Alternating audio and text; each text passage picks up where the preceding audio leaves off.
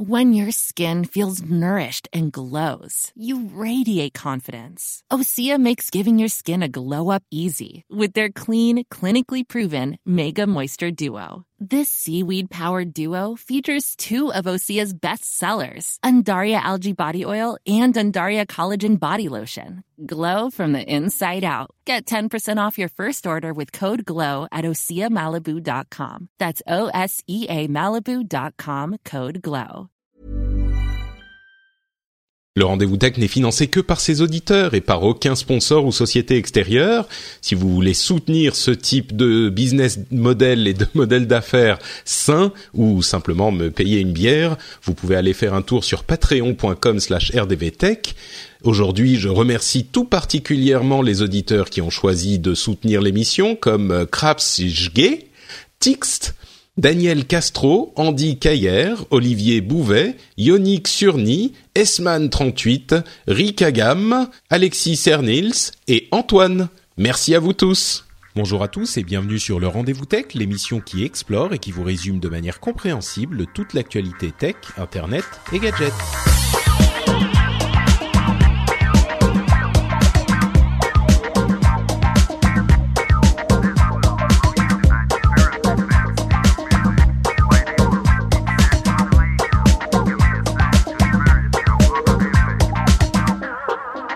Bonjour à tous et bienvenue sur le Rendez-vous Tech, l'émission bimensuelle. Non, pas bimensuelle. Ah là j'ai déjà euh, j'arrive pas à prendre l'habitude. L'émission hebdomadaire qui toutes les semaines vous résume l'actualité technologie internet et gadgets. Je suis Patrick Béja et aujourd'hui je suis accompagné de deux illustres connaisseurs de tout ce dont nous allons parler et notamment la GDRPPDP et les e-privacy.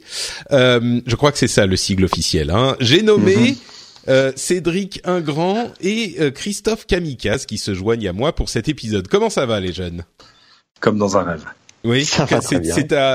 Je pense que c'est sans doute dû au fait que euh, tu n'es plus dans les tout premiers mois de vie de, te- de, de tes petits, c'est ça?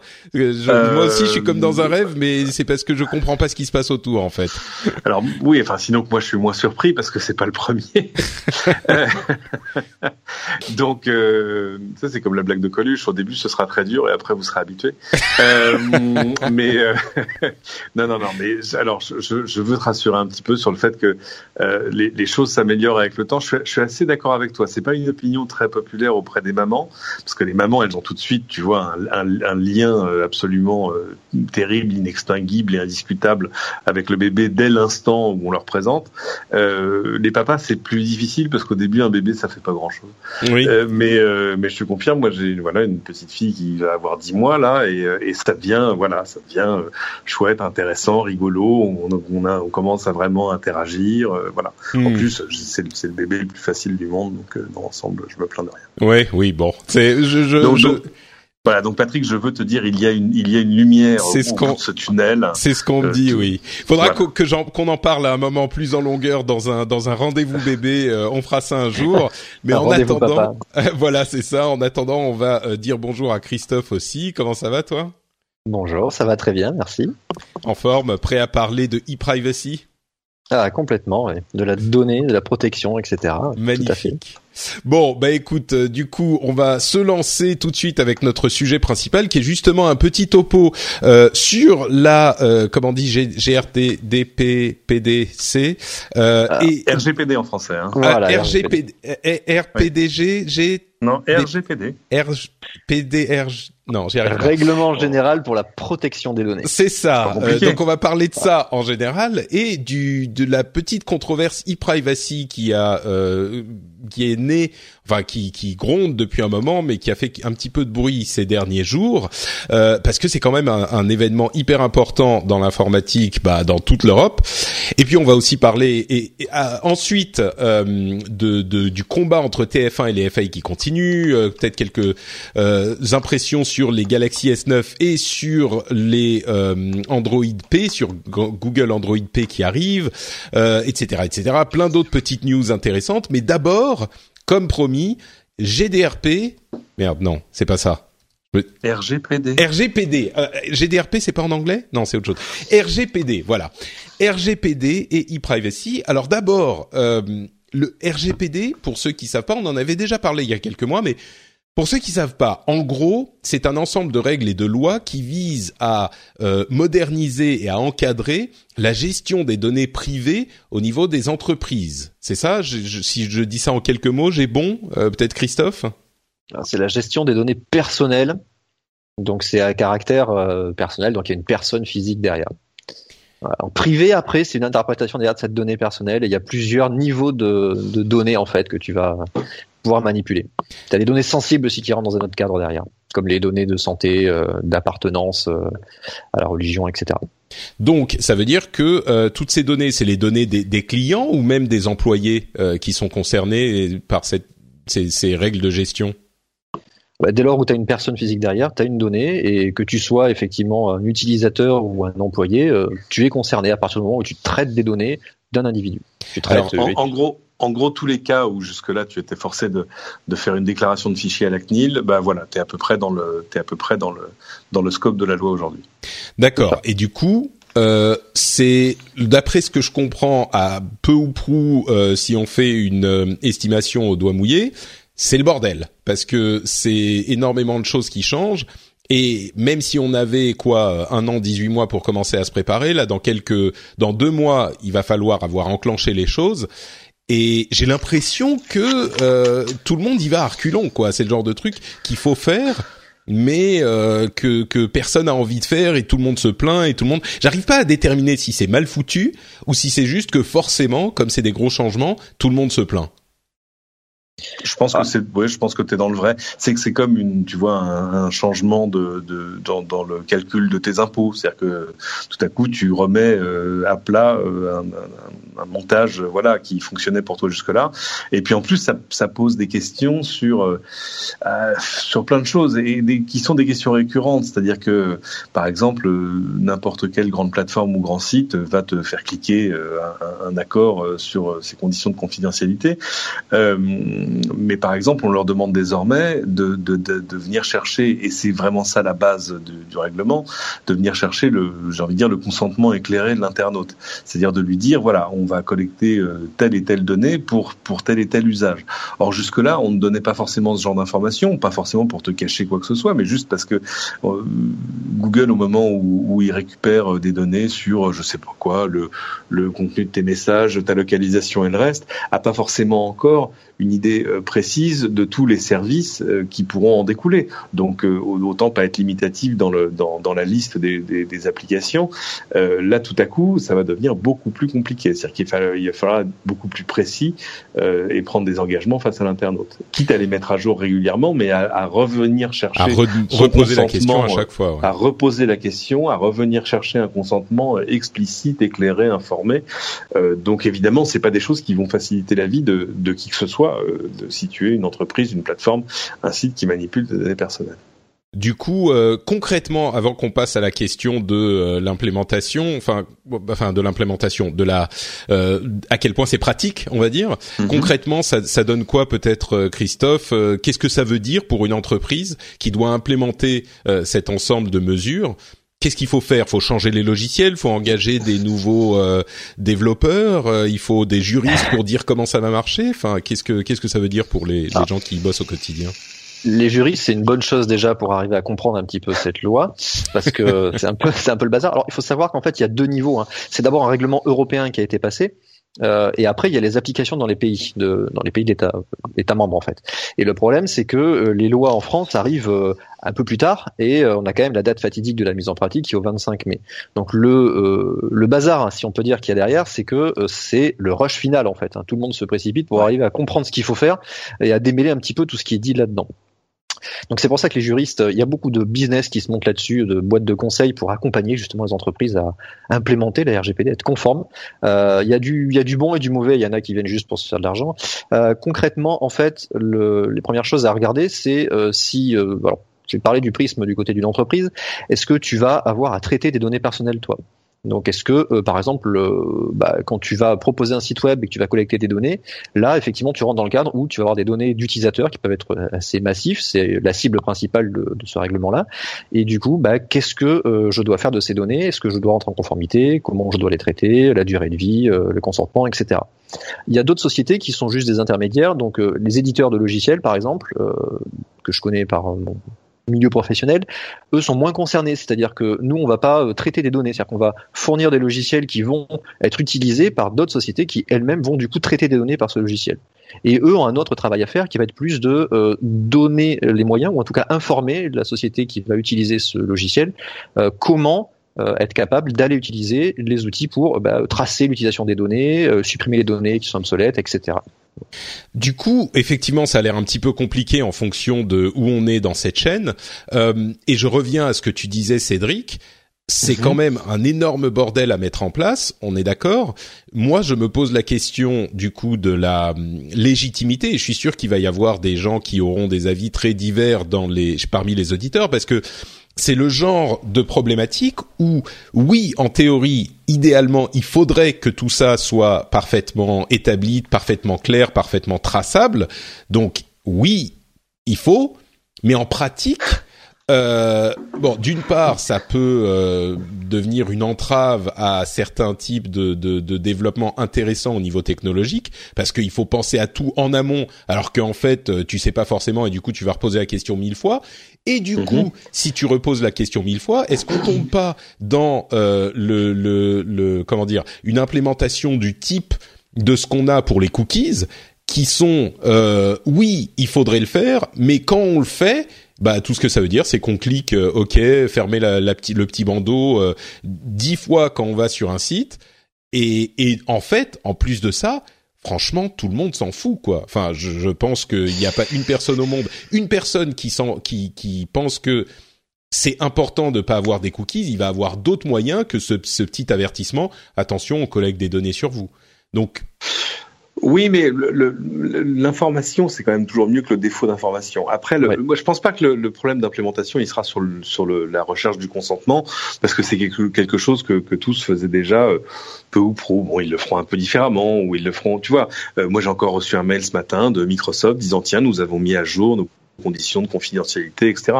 Euh, là, il y a des choses qui peuvent être améliorées en termes de, de lisibilité. Il y a d'autres choses quand même dans le règlement qui là vont poser des, des soucis techniques. C'est pas tant des choses comme euh, il, y a, il, y a, une chose sur l'inscription des enfants euh, à un réseau social. Alors après, euh, comment il faut définir dans la loi ce qu'est un réseau social, mais où là l'Union européenne a, estimé que ça devait se trouver entre 13 et 16 ans et laisse chaque pays définir clairement ce qui va se passer. Chez nous, je crois que c'est 15, mais ça c'est pas très compliqué à mettre en place non plus. Mais ça veut dire qu'on n'a pas le droit d'utiliser un réseau social avant 15 ans?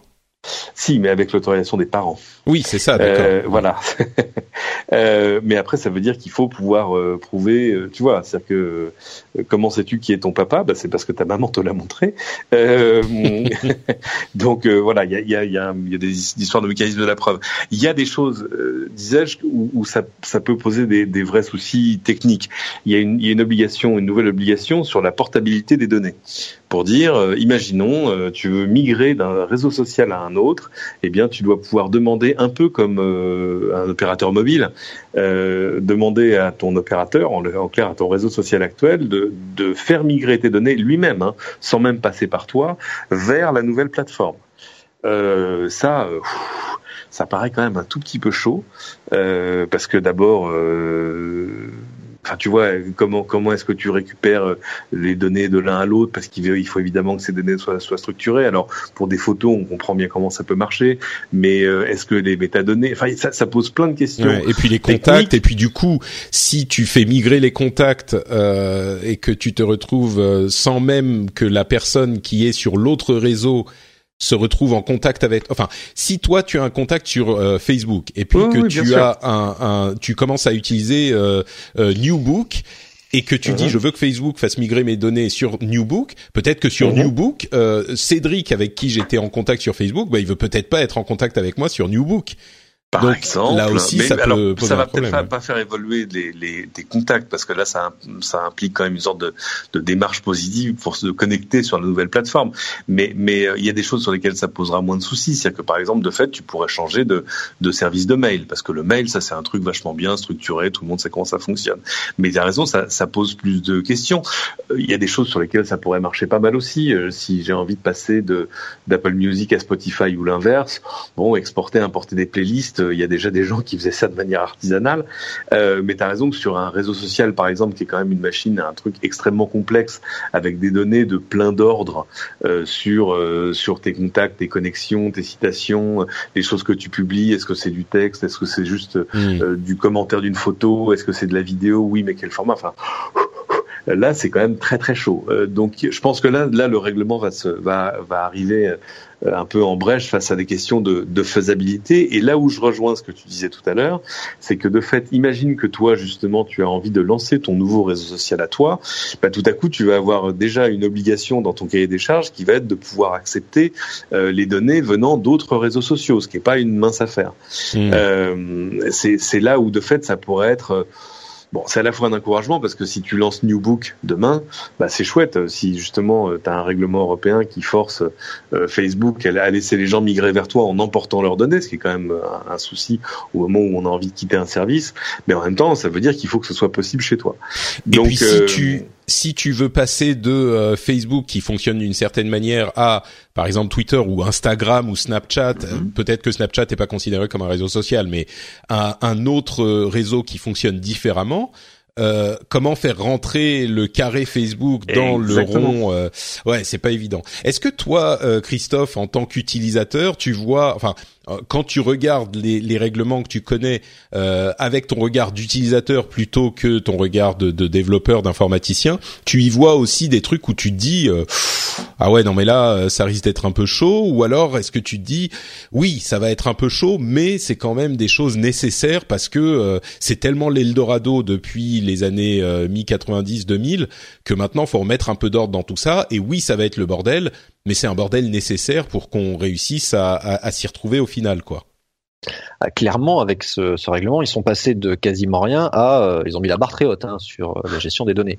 Ça, c'est clair. Donc, il va y avoir du bordel un peu partout. Ça, on est à peu près d'accord. Après, je reviens sur ce que disait Cédric. Il faut faire attention à la donnée qui est concernée par la portabilité. Toutes les données sont pas forcément concernées. C'est là, en fait, où faut le vrai travail est là. C'est quelles sont les données derrière qui vont être traitées. Euh, et dans quel cadre elles rentrent. Donc, le, le, je pense pas que les playlists, par exemple, ça rentre dans le cadre de la donnée qui va être euh, considérée comme devant être portée. Euh, c'est plutôt des données personnelles et qui sont en général fournies par par la personne directement ou indirectement.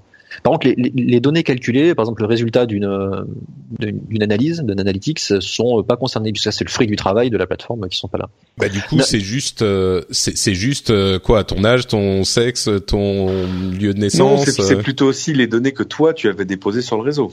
Ah oui, d'accord. Donc les, les les mises à jour que tu as fait, euh, voilà, d'accord. Voilà. C'est ça. Oui, c'est l'activité que tu as générée, les données que tu as fournies, l'activité que tu as générée dessus. Donc les mails en font partie clairement, hein, comme disait Cédric. Les mails, c'est un bon exemple et ça en fait partie et c'est mmh. quelque chose qui est compréhensible par peu près tout le monde. Alors d'un point de vue utilisateur, du coup, pour euh, revenir sur ta question, euh, moi je trouve ça intéressant parce qu'effectivement, euh, on rejoint le, le, travail qui a été fait sur l'aspect mobile et la portabilité du numéro de téléphone, donc ça, ça s'applique bien aux mails. Après, sur les réseaux sociaux, clairement. Pff, non, enfin, j'ai pas intérêt à porter mes données sur un réseau social. Par contre, je suis curieux effectivement de la transparence et de savoir effectivement ce qu'il en est fait derrière de, de, mes données, quelles sont les données vraiment qui sont récupérées mmh. et euh, bah, à quel usage. Mais ça, c'est Facebook a déjà commencé pas mal à parler là-dessus, c'est ouvert un petit peu sur la transparence. Alors effectivement, c'est pas non plus euh, euh, le grand rêve, mais euh, au moins il communique dessus. C'est un peu moins obscur et ça, en fait, ce règlement va dans ce sens-là, mais évidemment diffusé à tout le monde. Euh, ouais. Ce que ce que je dirais effectivement, c'est que même si c'est le bordel, euh, même si la plupart des utilisateurs vont cliquer sans vraiment s'en préoccuper et vont même pas comprendre, euh, il y a des gens qui pourront aller chercher. C'est un petit peu comme les, les chercheurs en sécurité. Euh, tout le monde va pas aller faire des recherches euh, hyper poussées en sécurité informatique, mais il y a des gens qui vont s'y intéresser et qui vont pouvoir lever les lièvres quand c'est nécessaire. Donc là, oui, je peux comprendre qu'effectivement, et puis peut-être que on pourra adapter quand il y a des choses, on voit ça marche vraiment pas. Euh, c'est, c'est, ça pourrait être, on pourra revenir un petit peu en arrière. Mais au moins, il y a quelque chose qui est fait et effectivement, c'est quelque chose de nécessaire à un moment. Alors comment, pourquoi, surtout, je sais pas, mais Mm. Il, y a surtout un truc qui change clairement avec le RGPD, c'est que maintenant en fait ils ont une force pour euh, réprimer en fait les entreprises qui n'ont pas fait le nécessaire. Mm. Et avec euh, des, des, des niveaux d'amende assez dissuasifs, hein, puisque c'est calculé par rapport au chiffre d'affaires généré par la plateforme. Donc t'imagines que Facebook et Google euh, ont des chiffres d'affaires assez conséquents, donc ils peuvent taper très fort maintenant. Et ça, ça change vraiment. Donc en fait, ça va vraiment inciter les, les, les fournisseurs à euh, implémenter comme il faut ces, ces données-là, sous peine mm. d'être d'avoir une belle grosse amende. Il y a un autre volet euh, qui, dont je ne sais pas à quel point il est séparé et différent, euh, mais qui a fait un petit peu de bruit, comme on disait, c'est cette histoire de e-privacy, qui est peut-être un autre terme pour euh, un petit peu une, autre facette de la même chose, euh, et qui a un petit peu mobilisé les médias cette euh, semaine. Et, mais, et moi, je vous avoue que j'ai pas très très bien compris. Est-ce que Cédric, tu peux nous dire un petit peu ce qui se passe? Quel est le problème là, qui est, qui est peut-être un problème un peu différent? Alors excuse-moi parce que j'ai raté le milieu de la phrase. Ah pardon, euh, je disais cette histoire de e-privacy, les médias euh, européens, j'ai l'impression, se sont un petit peu, ont fait un petit peu une levée de bouclier. Euh, quel problème ça leur pose les, à eux spécifiquement cette histoire de e-privacy? En fait, l'histoire, c'est que les, les, les, médias européens sont en train d'essayer, par exemple, de, de, créer des plateformes communes, euh, justement, par exemple, pour aller euh, chercher le consentement de l'internaute, mais d'une façon unique, un peu comme si c'était si étais face à un kiosque. Euh, et, et, en gros, ils, ils, estiment que les nouvelles règles sont, sont assez drastiques et les mettent sur un pied de d'inégalité face aux grandes plateformes qui ont déjà euh, l'essentiel de ces données et, et qui ont euh, plus de, de facilité à les, à les recueillir au travers non seulement de leur propre de leur propre service, mais euh, euh, des cookies qui peuvent disséminer partout. Je pense à Facebook, enfin de, de, de ce genre de choses. Euh, en, en, gros, c'est ça. Le, la, la, complainte, c'est de dire attendez, on, on est, on, on, se bat. Nous, on n'est pas YouTube, quoi.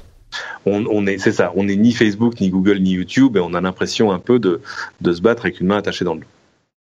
C'est un peu, ouais, je comprends. Euh, et je j'aurais plutôt tendance, si je voulais être complètement honnête, à, à aller du côté de ce type de problématique et de complainte.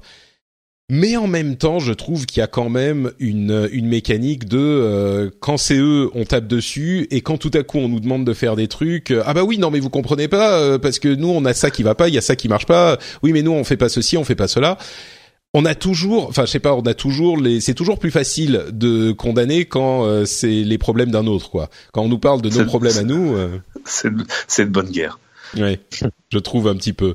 Donc euh, effectivement, les, les, les, médias européens ont fait une, une sorte de remontée de problématiques et, et là, bien sûr, eux, bah, de fait, ils ont un porte-voix important puisque bah, c'est des médias. J'imagine que les problèmes se posent chez tous les chez toutes les sociétés du monde qui sont confrontées à différents types de problèmes. Donc euh, je crois que tout le monde va se plaindre un petit avec, peu avec quand même plus d'acuité sur les avec quand même plus d'acuité sur les médias qui eux sont ont souvent un business basé euh, sur la publicité donc sur euh, donc sur le ciblage donc sur les données qu'elles sont capables de récupérer sur leurs utilisateurs. Tu veux dire que le problème des médias enfin des du web en général c'est que ils vont de ah, ils ont besoin de plus de données et donc ça les touche plus fort que les autres? Oui, c'est pas c'est pas juste comme un, je sais pas, comme un e-commerçant qui a juste à euh, qui ou, une société de service chez qui tu as un compte et qui a juste à gérer euh, proprement et sérieusement les données de ton compte. Là, on est on est euh, c'est-à-dire en gros, c'est est-ce qu'il va falloir demander le consentement de l'internaute à chaque fois à chaque moment où, où il rencontre un de nos services de manière directe ou de manière indirecte au travers d'un cookie ou d'un d'un embed dans un autre site que sais-je encore avec toutes les histoires de syndication etc.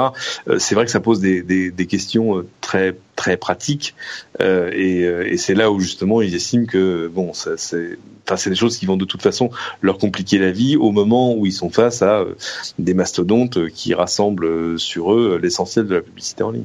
Mais quelle est la différence entre cette démarche et ce modèle d'affaires qui effectivement repose sur la publicité et donc l'établissement de profils de chaque utilisateur, etc et euh, le, le, business de euh, Twitter, Facebook ou Google qui ont finalement le même euh, type de démarche qui sont on va faire de la pub et donc on a besoin d'un profil sur les utilisateurs.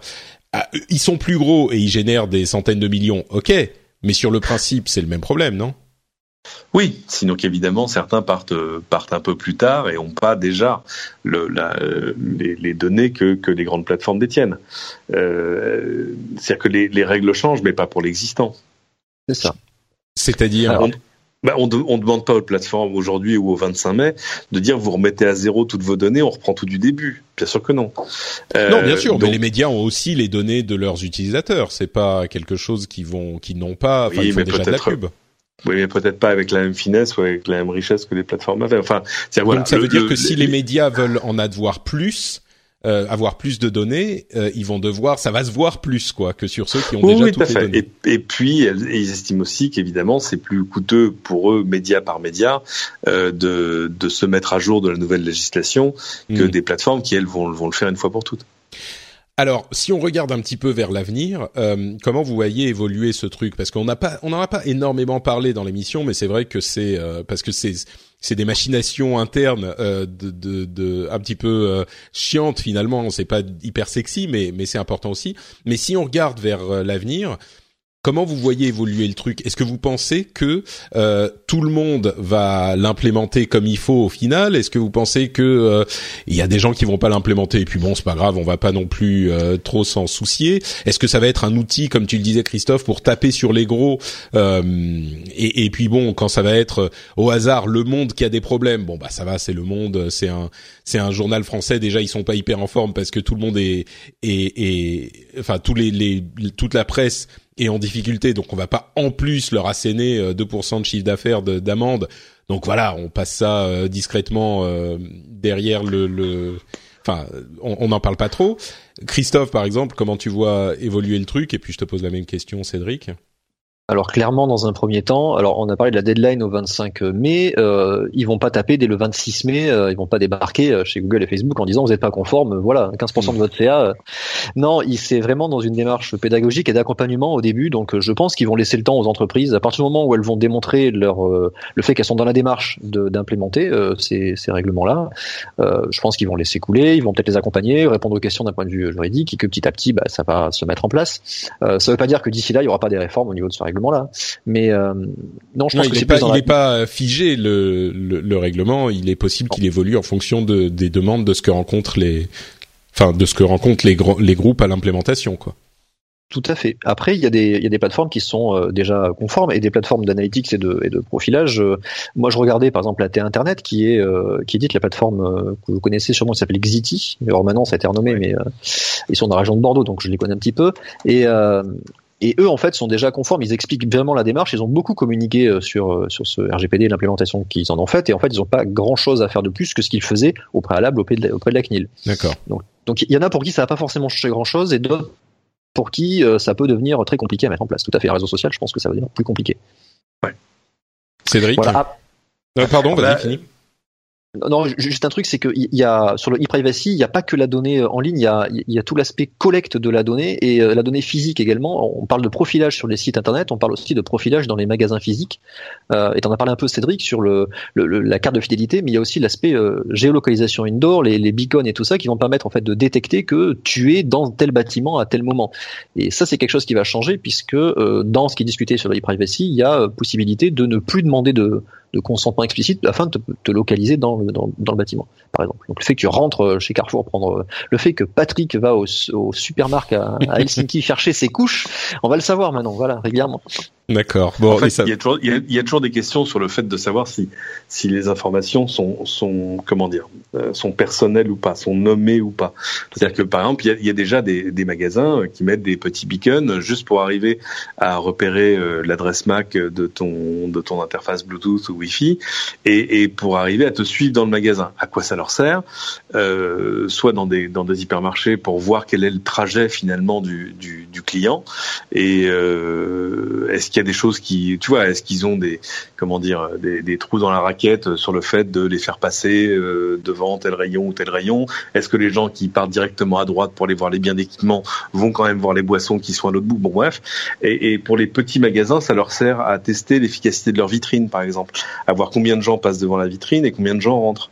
Euh, bref, tout ça euh, là-dessus, il n'y a pas de nom. C'est-à-dire que en gros, hmm.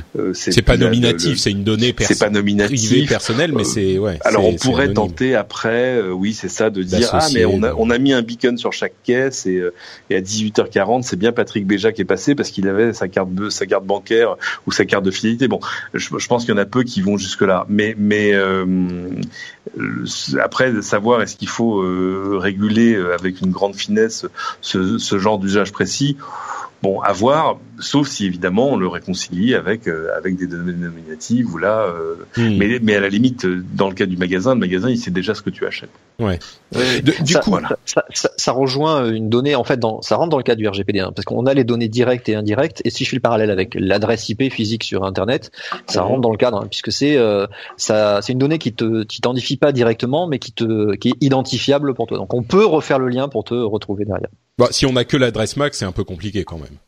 L'adresse MAC du téléphone, enfin, de, de ça, bah, à mon avis, c'est, c'est limite quoi. Enfin, la question se pose. Non, c'est, justement si on la reconnecte, hein, ta carte de fidélité, voilà, ta carte bien de sûr, paiement, bien sûr. Tout à fait, tout exact, à fait. Exactement, exactement. La plaque d'immatriculation de ta voiture. du coup, euh, Horizon, pour conclure, je pose la question à Cédric. Horizon. Euh, euh 4, 3, 4, 5 ans, euh, on en est où de, de, ce règlement? Il est en place tel qu'il est, ça a provoqué des amendes, ou alors il est un petit peu retravaillé euh, Enfin là, il, il, est là pour rester, mais euh, qu'est-ce qu'il devient? Oui, clairement. Euh, bah, ce qui est intéressant, c'est qu'il y a aussi des processus dans le, dans le règlement, justement pour euh, pour comment dire, fluidifier la gestion des conflits en passant par les régulateurs, c'est-à-dire par la CNIL chez nous ou ses équivalents ailleurs, avec même des choses pour, pour simplifier en tout cas la, la saisine d'une autorité en cas de doute, en cas de souci.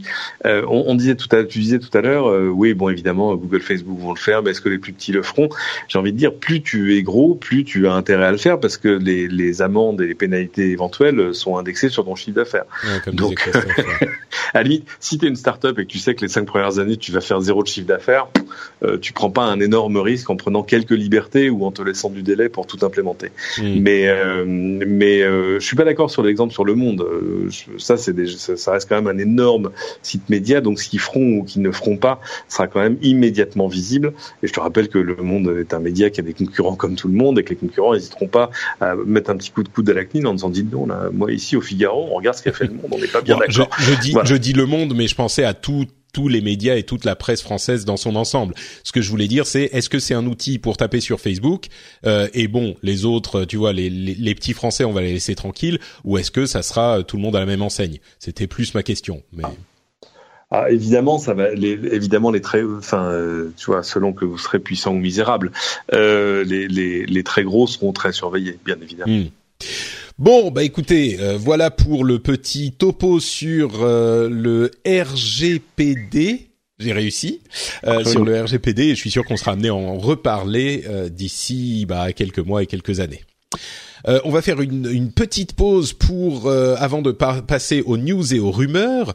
Euh, je voudrais remercier les auditeurs qui choisissent de soutenir l'émission. Vous savez que c'est possible sur patreon.com/rdvtech. Si vous voulez que euh, cette émission continue dans son business model tellement sain où vous pouvez choisir de soutenir ou non et de donner euh, l'équivalent d'un petit café ou d'une petite bière pour un épisode que vous appréciez, eh ben vous pouvez aller donc sur ce site patreon.com/rdvtech et vous pouvez faire comme Jean-Yves Couet, Lucas Tarasconi, Thomas, Grégoire Turca, David Catu, Nolan Rigaud, Grégoire Japio, Benjamin Nardini, JMC, Joris Delaplanche et Marc Pellerin et tous ceux qui choisissent de soutenir l'émission que je remercie du fond du fond du cœur. C'est grâce à vous que l'émission existe et euh, j'espère que vous appréciez le fait de pouvoir y contribuer euh, comme vous le faites depuis très longtemps. On continue avec donc les news et rumeurs euh, et c'est super parce que on a un, un journaliste spécialiste de la, presse et de non des médias euh, et de la tech qui va pouvoir nous dire tout ce qui se passe entre TF1 et les FAI qui visiblement euh, sont en train de d'enterrer l'âge de guerre, n'est-ce pas, Cédric? Tu peux tout à fait t'exprimer sur le sujet. Alors, Euh, ce que je peux te dire évidemment, c'est que je suis je suis ravi de voir que, que la maison qui m'emploie et, et, et, certains FAI trouvent des accords. Euh, Au-delà, euh, je me garderai bien d'exprimer une opinion personnelle, d'abord parce que j'en ai pas vraiment une. Euh, mais mais euh, et puis d'abord parce que et puis secondo parce que mon, mon contrat m'interdit de faire ce genre de choses et que j'aime bien la maison qui m'emploie. Donc donc voilà. Mais on, on, on comprend c'est des, des, des, questions qui vont se reposer c'est des questions qui vont se reposer de manière cyclique entre tous les gens qui font du contenu et tous les gens qui le diffusent. Certainement. Mais, mais je comprends bien que Cédric Ingrand euh, est, est bâillonné par le grand capital. J'ai bien compris. Jamais de la vie, non, non, pas du tout. je suis dans une maison qui me laisse très très libre, mais, mais je je suis pas là pour, pour commenter publiquement la stratégie de la maison qui m'emploie.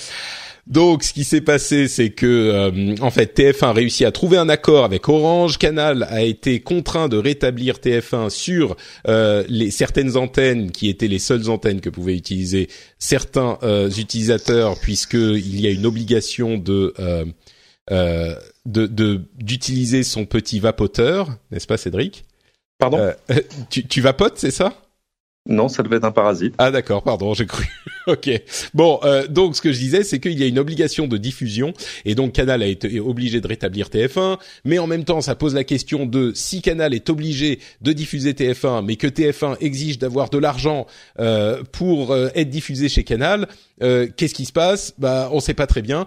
Visiblement, il y a eu un accord qui a été trouvé avec Orange, il y a eu un accord qui a été trouvé avec d'autres, et donc euh, ça serait finalement un pactole qui est récupéré par TF1 moins important que les 100 millions qu'ils espéraient, mais quelques dizaines de millions quand même. Euh, Free fait de la résistance, c'est pas si surprenant.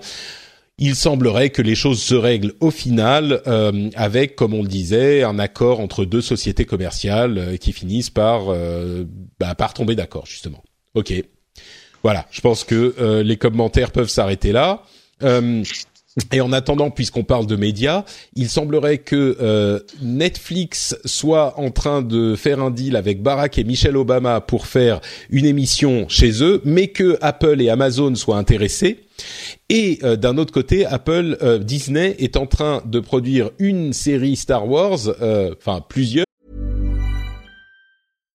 If you're looking for plump lips that last, you need to know about Juvederm lip fillers. With Juvederm Volbella XC and Juvederm Ultra XC, your lip look, whether it's subtle or bold, can last up to one full year with optimal treatment and no additional maintenance. Find a licensed specialist and see if it's right for you at Juvederm.com today. That's J U V E D E R M.com. Add fullness to lips in adults over 21 with Juvederm Volbella XC or Juvederm Ultra XC. Do not use if you have severe allergies or a history of severe allergic reactions, or if you're allergic to lidocaine or the proteins used in Juvederm. Tell your doctor if you have a history of scarring or taking medicines that decrease the body's immune response or that can prolong bleeding. Common side effects include injection site redness, swelling, pain, tenderness, firmness, lumps, bumps, bruising, discoloration, or itching. As with all fillers, there's a rare risk of unintentional injection into a blood vessel, which can cause vision abnormalities, blindness, stroke, temporary scabs, or scarring.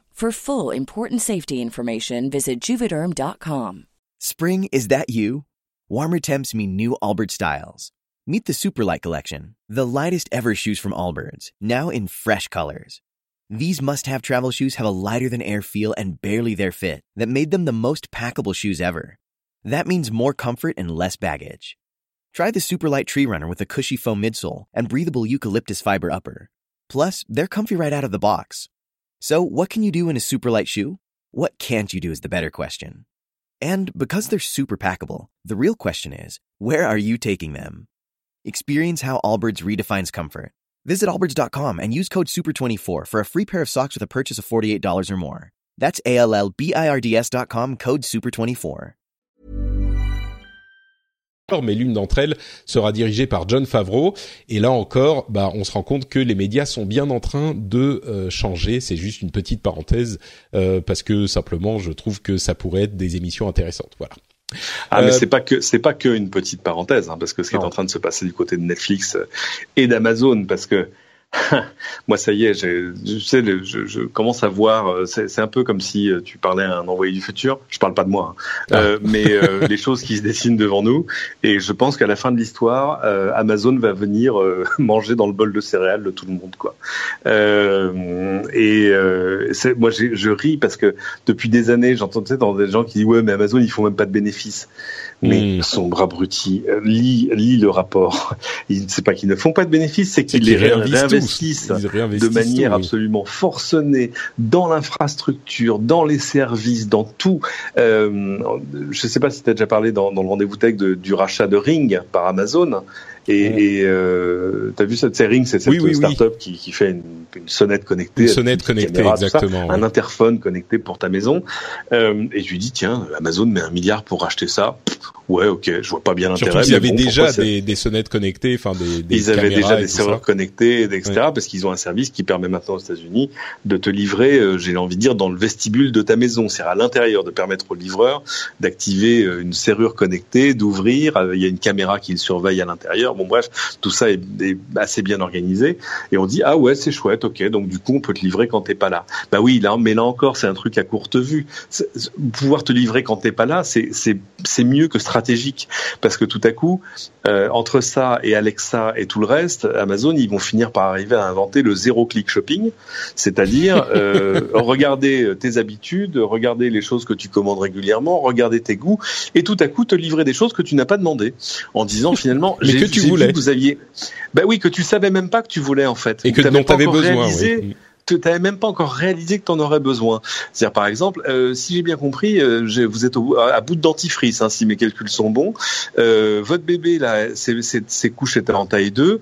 Euh, si mes calculs sont bons, là encore, vu le moment auquel vous avez commandé le berceau, vous êtes en train d'arriver en taille 3. Je vous ai mis deux paquets de couches taille 3. Et de toute façon, c'est pas grave. Vous n'en voulez pas, mais cliquez ici sur l'application. Nous reviendrons les chercher demain matin dans votre vestibule. Vous en serez débarrassé et vous serez même pas facturé.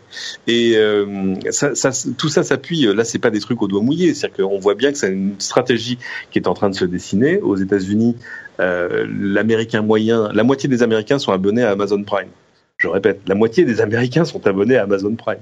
Euh, L'utilisateur Prime moyen dépense 1600 dollars par an, si mes souvenirs sont bons.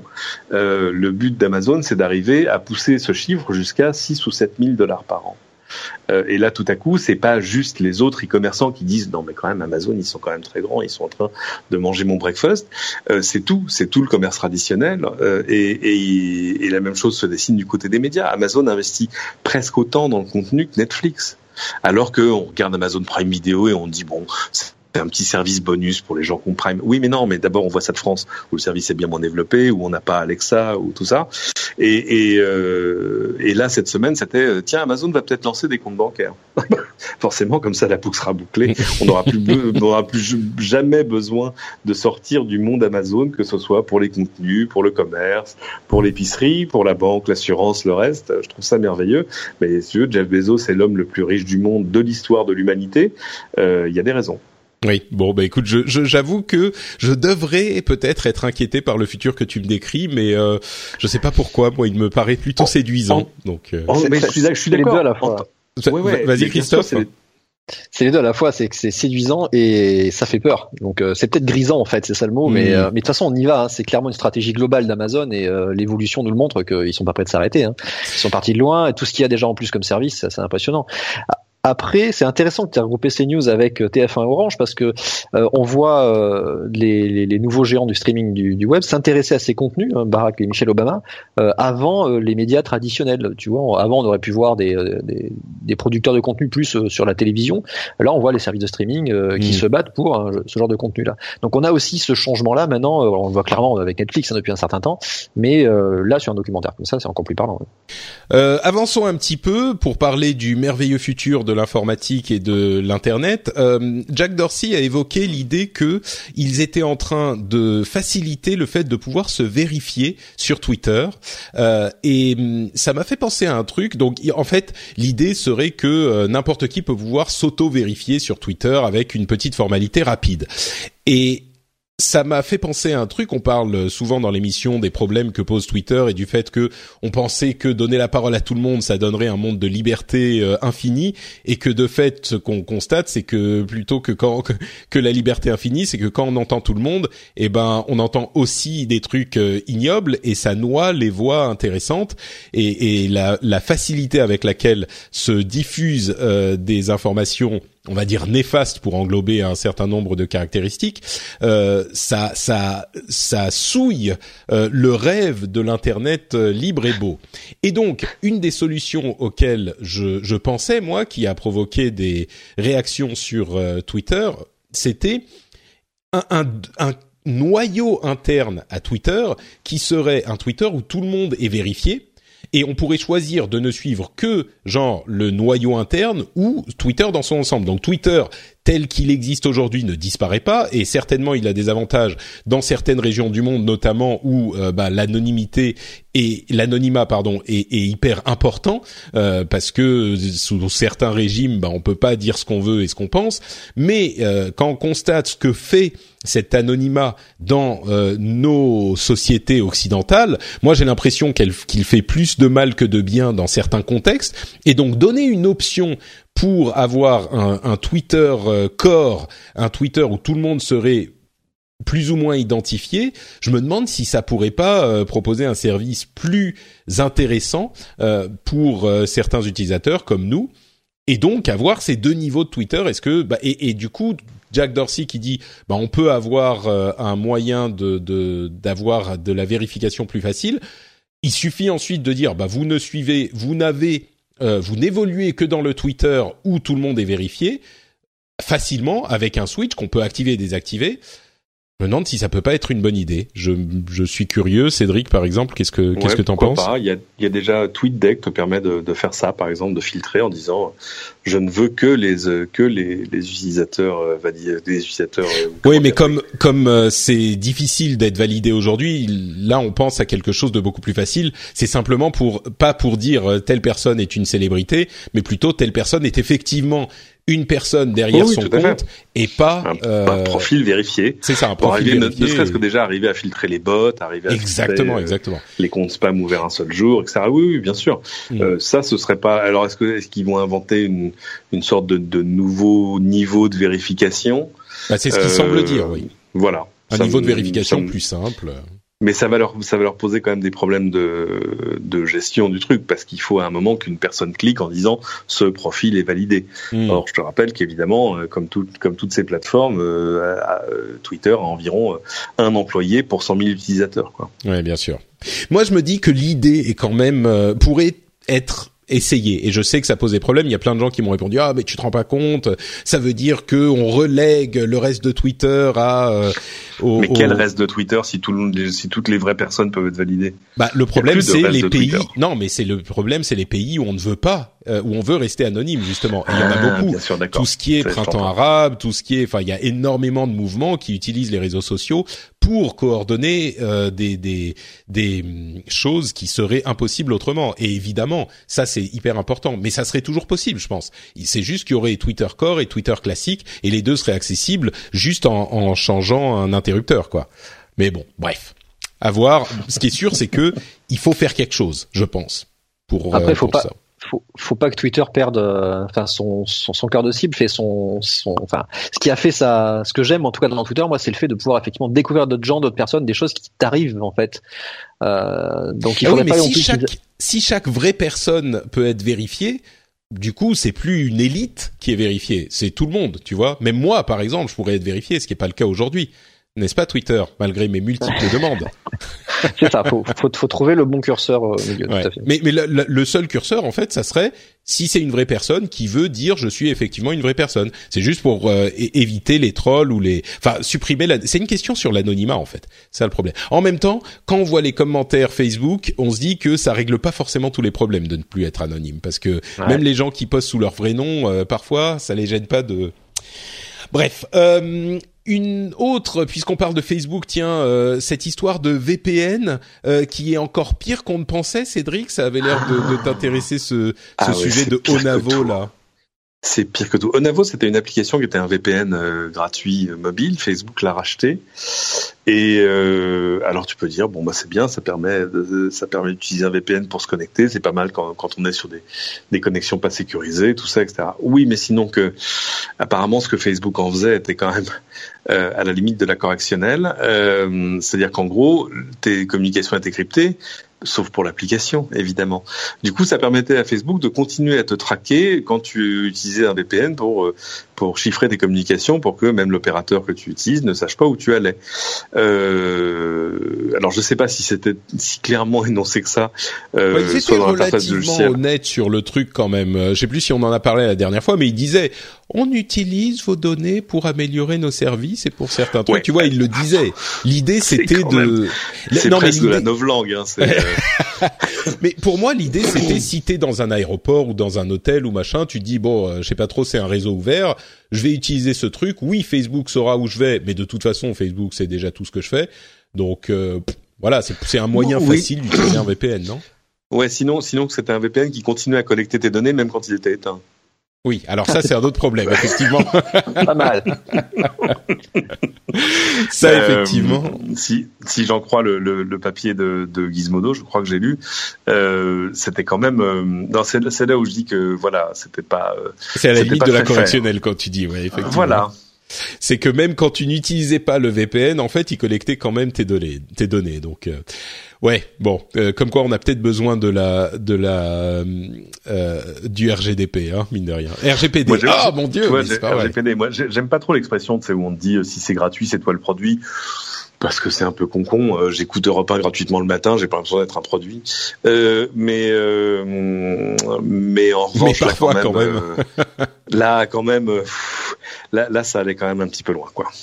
Ouais, bah, bah, ça, tu peux l'étendre à tous euh, tous les fournisseurs comme ça qui vont te proposer un accès Internet. Hein. C'est-à-dire que Facebook qui va offrir la, la, 4G dans les pays en développement, Google qui offre la fibre, les DNS gratuits Google, tout ça en fait c'est le même combat. Hein. Oui, oui, tout à fait. Euh, justement, en parlant de Google, tiens, transition toute trouvée, Android P est désormais, disponible en preview pour les développeurs. Euh, Christophe, est-ce qu'il y a des choses intéressantes dans cette nouvelle version? Enfin, on se souvient que depuis un moment, euh, Google fait plus la grande fanfare euh, à, la, sortie d'une nouvelle euh, version de, de, leur OS mobile, contrairement à Apple. mais il y a parfois des trucs intéressants. À quoi on peut s'attendre avec Android P? On peut s'attendre à récupérer des notches, hein, des encoches sur tous les téléphones Android, borderless, bientôt.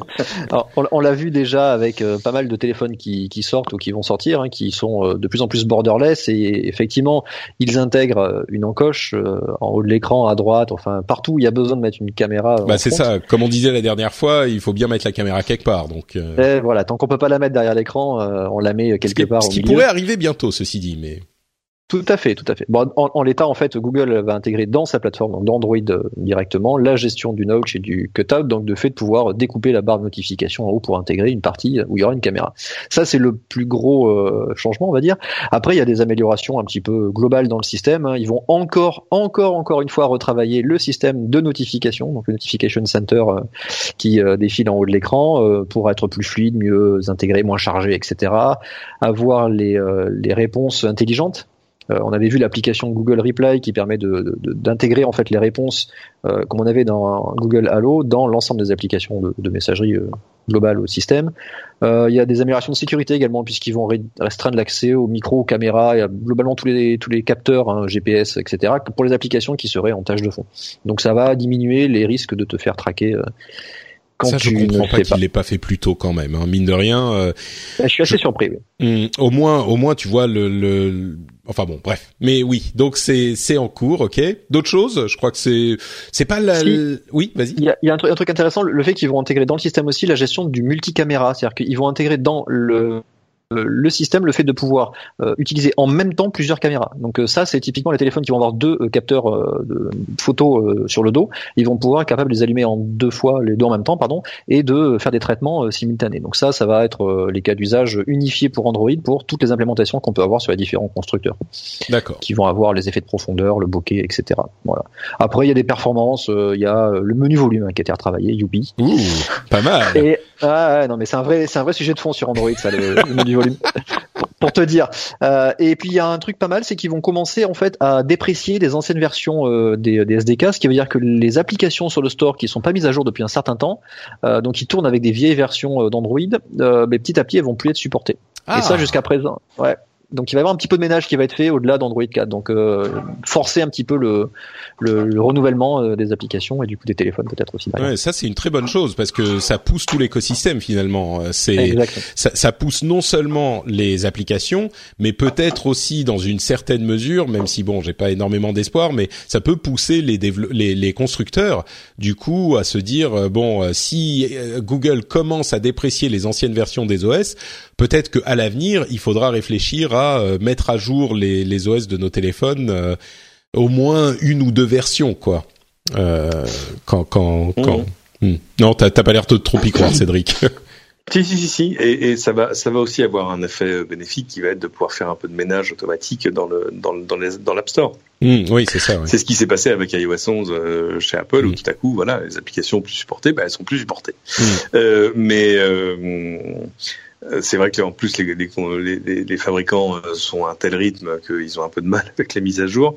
C'est pour ça que c'est euh, dans l'ensemble une bonne idée euh, d'aller chercher un, soit un téléphone directement chez Google, euh, soit par exemple dans les derniers euh, Nokia, parce que Nokia euh, fait, fait, fait du comment s'appelle du pur Android, où donc euh, dès le jour où la mise à jour d'Android est disponible, bah, elle est disponible pour toi. T'as pas besoin d'attendre que Nokia te fasse ta mise à jour. Euh, et ça c'est une super bonne nouvelle et ça marche très bien pour ceux qui ont lancé l'année dernière et ceux qui ont lancé au au Mobile World Congress le mois dernier sont, sont vachement réussis. Euh, ça permettra de, de régler pas mal de problèmes, mais il va se passer plein de trucs là sur les smartphones. On attend tous le 27 mars pour découvrir le nouveau Huawei P20. Euh, avec ses, ses multiples objectifs. Euh, Toujours plus. donc, euh, donc voilà, toujours, euh, toujours Quand plus. tu dis Donc, multiple, euh, tu veux dire plus que deux? J'ai pas entendu parler du P20. eh bien, tu en, tu en entendras parler. D'accord, ok, Hmm, ok, ok, Hmm, un petit teasing, très très bien. Bon, euh, un autre teasing qu'on peut faire, c'est celui de l'utilisation de la blockchain pour les banques. Euh, on- et alors, il y a énormément de fintech, de financial tech qui s'intéressent à la blockchain depuis euh, des mois, voire des années, ça on le sait. Mais euh, la raison pour laquelle je l'évoque, c'est un article de Bloomberg euh, qui qui évoque l'idée que les bitcoins et les ICO et le blockchain, ça fait un petit, enfin même pas vraiment le blockchain, mais Bitcoin et ICO, ça, ça ressemble un petit peu à une bulle euh, du dot-com euh, bubble des années 2000, du début des années, bon, on va dire 99, début 2000, Mhm. et, et que ce, ce- le crash qui est a priori inévitable sur le Bitcoin et les ICO, eh ben ça pourra nous donner des trucs aussi importants que les Google, les Facebook et les autres grands trucs qui sont arrivés sur le sur, le, net euh, après le crash du, dot com boom des années 2000. C'est une idée intéressante parce que c'est vrai que euh, alors on, l'a déjà évoqué, hein, c'est pas non plus une idée révolutionnaire, mais euh, c'est vrai qu'on pense souvent au Bitcoin euh, en tant que ce qu'il est aujourd'hui, et je me fais souvent remonter les bretelles par les fans du bit de la technologie des des crypto-monnaies et du blockchain euh, qui me disent ah ben oui mais tu comprends pas dans tant de temps ça la technologie enthousiasmante ce que je ne nie pas du tout hein mais est-ce que euh, vraiment on peut imaginer que ça donnera des des des évolutions technologiques aussi importantes que celle qu'on a eu avec le dot-com boom, et puis surtout que cette période tumultueuse peut donner naissance à des géants comparables euh, à, à Google et Facebook tels qu'ils ont émergé euh, au début des années, enfin au milieu des années 2000. Euh, Qu'est-ce que vous en pensez, peut-être Cédric? Ça me paraît presque inévitable. C'est-à-dire que on, on dit oui le boom de voilà le, dot-com boom de, l'an 2000, euh, mais il faut pas oublier que finalement toutes les promesses qui avaient été faites avant le boom, elles ont été tenues. Alors après il y a des questions de calendrier et puis le fait qu'il y a eu un, phénomène de revers l'or et on est un peu face à ça aujourd'hui. Mais euh, oui je vois je vois pas comment euh, le futur passera au travers de la blockchain. Ça me paraît euh, alors pas euh, est-ce que c'est cette version là, est-ce que c'est euh, la blockchain euh, qu'on connaît Est-ce que c'est Ethereum Est-ce que c'est d'autres choses qui sont en train de s'inventer euh, C'est vrai qu'il y, Ouais, a y beaucoup un- de- il y a- plein de trucs qui relèvent de l'immense n'importe quoi. Euh, il y a plein de de, de, De projets scams. euh, qui a- sont euh, Alors il y a des escroqueries, il y a des choses qui sont de bonne foi, mais mais qui justifient pas le niveau d'investissement que les gens ont mis dedans. Et puis il y a des choses qui sont très prometteuses s'ils arrivent à les faire, et, et, il hmm. va se passer énormément de choses. Mais c'est vrai que moi, moi je vois, moi je vois effectivement tous les jours en faisant mon ma veille passer, on va dire deux ou trois escroqueries qui genre euh, un tel euh, ICO s'est terminé par euh, la société qui a disparu, qui a fermé, le site n'est plus accessible, ils ont récupéré 2 millions, enfin vraiment c'est tous les mhm. jours. Mhm. Et pour deux ou trois escroqueries, on va dire un truc hyper enthousiasmant, genre une modification de la des algorithmes du type de technologie de crypto-monnaie qui fait que ça consomme beaucoup moins d'électricité, les transactions peuvent s'effectuer pour euh, quasiment rien comme euh, comme euh, comment dire pour aucune ah comment on dit cette somme qu'on donne? Voilà sans aucun frais et, et quasiment en, quelques secondes enfin parce qu'aujourd'hui avec le bitcoin ça prend très longtemps et ça coûte très cher. Et, et donc c'est vraiment il y a une sorte de d'effervescence qui oui est pas forcément complètement différente de celle qu'on pouvait voir fin 90 début 2000 quoi oui, très clairement. Et, le, le, plus intéressant souvent sont des, des, choses qui utilisent des technologies qui sont celles de la blockchain sur l'authentification, sur tout mhm. ça. Et, euh, après, il faut, il faut aussi pour que ça marche et pour que ça, ça ait l'impact que, que, que, beaucoup lui prédisent, il faut que ça redescende, j'ai envie de dire, au niveau des utilisateurs et pas que ce soit un truc de hobbyiste. Enfin, tu vois, regarde, moi je, sais, au début des années 90, tout ça ne nous rajeunit pas, euh, quand, euh, quand PGP est arrivé, tout à coup on pouvait chiffrer ses mails. Mais alors, c'était un truc en ligne de commande. Enfin, c'était une complication sans fin. Euh, Aujourd'hui, il y a des plateformes sur lesquelles tes mails sont chiffrés automatiquement. Tu te poses plus la question. Mais mm. même si d'ailleurs, c'est pas c'est pas un truc qui a été vraiment démocratisé jusqu'au bout. Mais non, mais par euh, contre, ça a été implémenté dans plein de messageries privées. Tu vois, il y a plein de oui, c'est que maintenant tu, tu n'imaginerais pas qu'un site d'e-commerce euh, soit pas euh, avec du SSL. Enfin, mm. euh, donc voilà, voilà des technologies qui sont qui sont redescendues jusqu'à devenir assez transparentes pour que tout le monde les utilise. Bah, là, là, c'est la même chose, c'est que après, tu te poseras même plus la question de savoir si c'est de la blockchain derrière ou pas. Tu verras juste un service qui est qui est, qui est efficace, qui est pas cher, qui marche bien, qui fonctionne de partout, qui est ouvert, décentralisé, etc., etc. Donc c'est c'est un truc passionnant parce que c'est comme si on était en train d'un inventer, j'ai envie de dire, un nouveau protocole de l'Internet à côté des protocoles qui gèrent le mail, le web, mm. les transferts de fichiers, les protocoles réseau et le reste. Parce que c'est un protocole qui est, qui est ouvert et, n'importe qui peut implémenter n'importe quoi dessus. Alors évidemment, du coup, c'est un peu le bordel au début. Euh, Christophe, est-ce que tu vois les choses de la même manière? C'est le, le, grand bordel avant la, la, la grande révolution? Alors on est encore dans le bordel montant, effectivement, euh, c'est ça. Il y a, il y a, beaucoup de bruit, il y a encore beaucoup de trop hein, maintenant. On a du mal à faire la part des choses au milieu. Euh, je suis d'accord avec ce que disait Cédric à la fin là sur le, fait qu'effectivement c'est aussi passionnant qu'un nouveau protocole, c'est des nouvelles façons d'échanger, de, de, certifier des échanges surtout. Euh, après, je suis moins convaincu par le fait qu'il y ait des gros euh, qui vont sortir de ça derrière, parce que c'est une technologie qui est euh, décentralisée, hein, vous l'avez dit, et qui va effectivement se cacher derrière en fait un front pour les utilisateurs. Donc tu vas pas utilisateur euh, lambda utiliser directement la blockchain. Ça va être une, brique technique que tu vas utiliser derrière. Donc ça, c'est un petit peu comme les navigateurs peut-être, euh, comme les navigateurs web. Et puis sur les navigateurs web, se sont construits des Google et des Facebook. Donc peut-être que sur la blockchain euh, vont se construire des des géants. Enfin, je sais pas. Ça, tout à fait. Là, là, on, le voit clairement. ils sont déjà là aussi les géants, donc peut-être qu'ils vont. Il y, a, des noms qui ressortent effectivement. Ethereum, euh, on le voit souvent. C'est des choses qui effectivement se construisent par-dessus la blockchain. Mais la, la blockchain, c'est une technologie au même titre que SSL, qui est une brique technique de l'échange HTTP. Donc c'est mm. pas euh, les, les, géants derrière, ça va être du business par-dessus euh, la blockchain. Moi, je me demande s'ils sont pas déjà là et que tu vois les, les Google et les Amazon et les Facebook, euh, s'il y a des choses à faire. Bon, au-delà de, on parle de, de, de fintech pour les banques qui vont utiliser la blockchain pour euh, euh, gérer leurs transactions. Bon, euh, ça c'est des utilisations spécifiques. Il y en aura certainement d'autres, mais mais oui, je sais pas comment Bon, en même temps, on sait jamais avant que ça n'arrive. Ouais, mais c'est, c'est, il faut pas. je pense qu'il faut pas essayer de transposer. Euh, oui, t'as raison. Nos, nos, nos, schémas de pensée d'aujourd'hui dans, dans ce qui pourrait se dessiner demain, parce que tout à coup, tu pourrais imaginer de, de gigantesques services qui seraient en fait l'agrégation de plus petits services, chacun financé avec sa, son petit. ça sera plus de l'ICO, mais ce sera du micro-paiement en token. Enfin, euh, ou, euh, il y a des choses qu'on n'imagine pas encore aujourd'hui. Pour voilà, il y a, des Français qui font des choses très bien. Hein, les, anciens fondateurs de ah bah flûte, euh, grande plateforme de blog française. Euh, euh, je, ah, Overblog, euh, qui euh, maintenant sont aux États-Unis et qui lancent un, mieux qu'un projet, un service qui s'appelle Legolas, qui est en gros un, un une plateforme d'échange de, de crypto-monnaies entre autres, euh, mais qui, qui est faite avec euh, les mêmes obligations euh, de transparence, etc., etc., qui permettent de le mettre là pas forcément au niveau du grand public, mais au niveau des investisseurs institutionnels.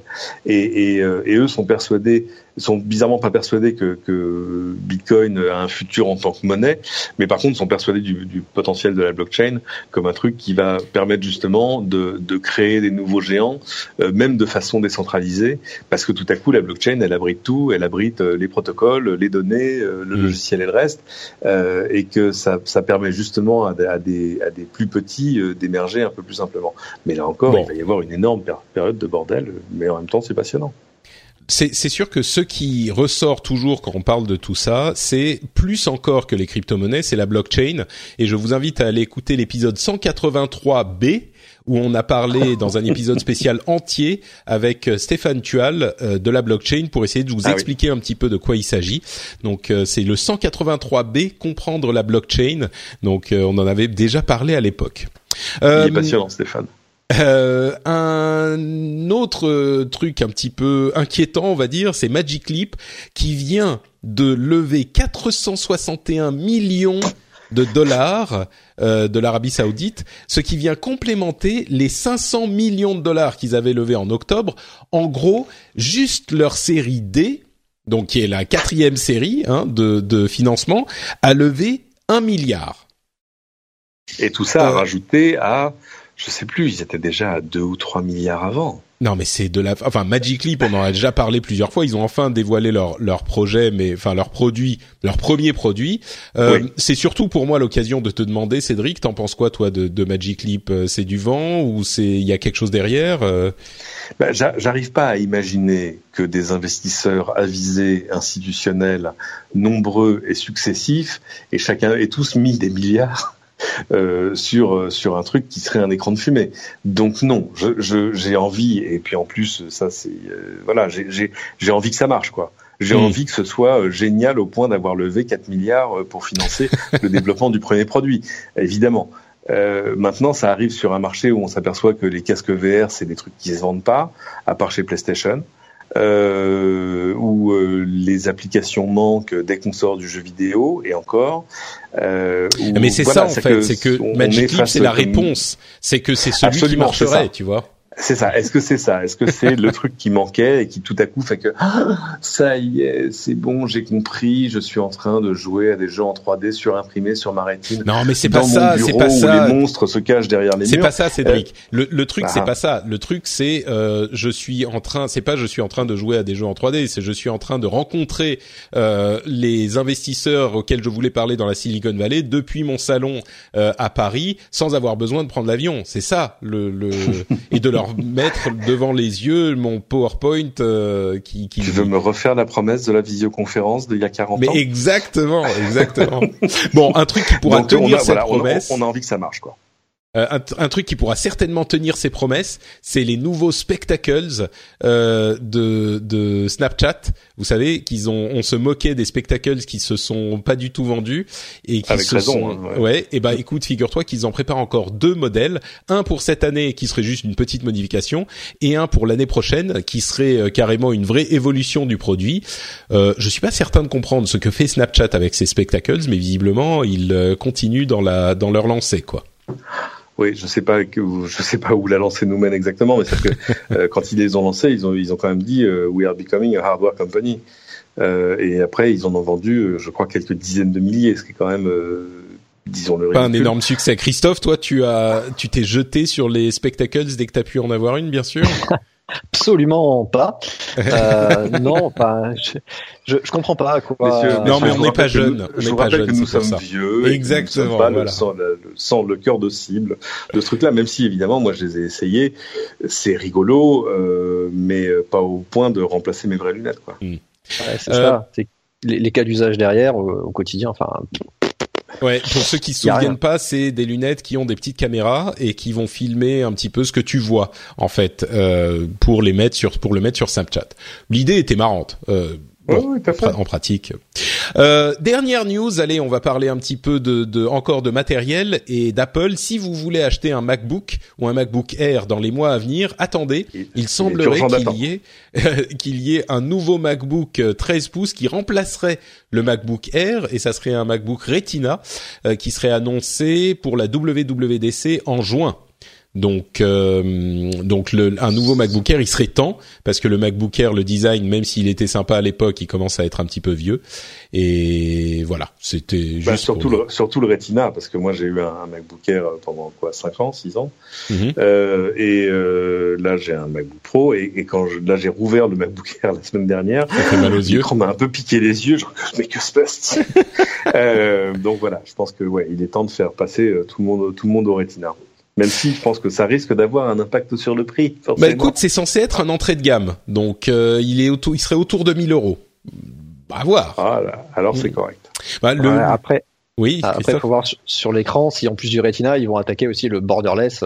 Ils vont réduire les, les bezels, les bordures autour de l'écran pour rentrer dans le design qu'on retrouve un peu partout maintenant. Bah disons que beaucoup, beaucoup le, réduire les bordures du, du MacBook Air, ça sera pas dur, hein, parce que je sais pas si, oui. si t'as déjà vu ce que c'est. Il y a de la marge. voilà, exactement. J'ai souri en voyant il y a deux semaines à, à, à Barcelone le nouveau euh, laptop de, de Huawei. Euh, ah oui, le, le, comment il s'appelle, qui était super le, beau là, le, le Workbook X, euh, oui, c'est ça. Voilà, euh, qui est justement écran borderless, tellement borderless qu'il n'y a plus de place pour la webcam, et que du coup la webcam a été cachée dans une touche du clavier. Tu appuies dessus et ça déplie une petite webcam. Ouais. J'ai trouvé ça très très mignon, même si je pense qu'à l'usage c'est euh, c'est le festival du double menton, mais mais euh, ouais, parce qu'évidemment ta couleur ça vient du dessus et pas au niveau des yeux, ce que je déconseille toujours. Euh, mais euh, oui, il y a quand même une, une, une tentation. Alors peut-être qu'il y aura peut-être un notch sur le nouveau MacBook Air. qui viendrait juste sur la barre de menu, ça serait pas mal. Ben voilà, nickel. Bon, bah écoutez, je crois qu'on a fait un petit peu le tour de tout ce qui s'est passé cette semaine dans l'actu, euh, dans l'actu tech. Euh, merci. C'est vrai que t'es hebdomadaire maintenant, je ne réalise mais pas. Mais oui, mais c'est. Je, je suis comme toi, j'ai encore du mal à réaliser. tu, as, tu, as, enfin fait ce que je te dis de faire depuis des années. Mais écoute, j'ai attendu d'avoir un enfant et de plus avoir de temps pour me dire voilà, euh, c'est le moment. Non, mais tu vois, même quand, en fait, j'avais un, un, petit peu peur que quand il n'y a pas beaucoup d'actualité, euh, on ait du mal à faire l'heure. Mais en fait, euh, il y a eu énormément de choses intéressantes dont on a pu parler, même si c'est une période creuse. World. Donc uh -huh. voilà. Donc merci à tous les deux d'avoir été là. Euh, avant de se quitter et que je, je j'essaye d'aller euh, récupérer le petit, euh, vous pouvez me dire où on peut vous retrouver sur Internet. Commençons par Christophe peut-être. Alors moi le plus simple c'est sur Twitter, hein. c'est Chris Kamikaz, C-A-M-I-C-A-S. Et après jusqu'à la fin du mois, donc de mars ça sera sur geeking.fr et à partir d'avril ça sera sur studiorenegade.fr. Ah, d'accord, oui. Alors quoi, tu Renegade mm -hmm. Ah, c'est un nouveau projet. Vous en saurez plus ce soir si vous vous connectez sur euh, sur Twitch. Vous allez voir un petit peu l'annonce. Euh, ah, c'est ce soir l'annonce, d'accord, très bien. Ouais, ouais. Écoute, très intéressant. Je je je je verrai euh, ce que nous prépare notre ami l'autre Cédric. très -hmm. bien. Euh, et bah justement, euh, Cédric, euh, le, le, Cédric de Twitter, et qui il n'y en a qu'un. Comment vas-tu et, et oui. De quoi Où peut-on te retrouver? Darkanon BB1, at Cédric sur Twitter. On peut se voir au moins le jeudi matin dans la matinale de LCI. Et puis sur toutes les choses que je suis en train de monter là sur, sur LCI.fr, parce que maintenant on a une, une très belle rubrique innovation. je crois que c'est l'essentiel pour arriver à me retrouver. D'accord, bah Cédric sur Twitter, ça sera déjà, euh, ça sera déjà ça et vous trouverez tout le reste à partir de là. Pour ma part, c'est notre Patrick sur Twitter et sur Facebook et vous pouvez retrouver également l'émission sur FrenchSpin.fr.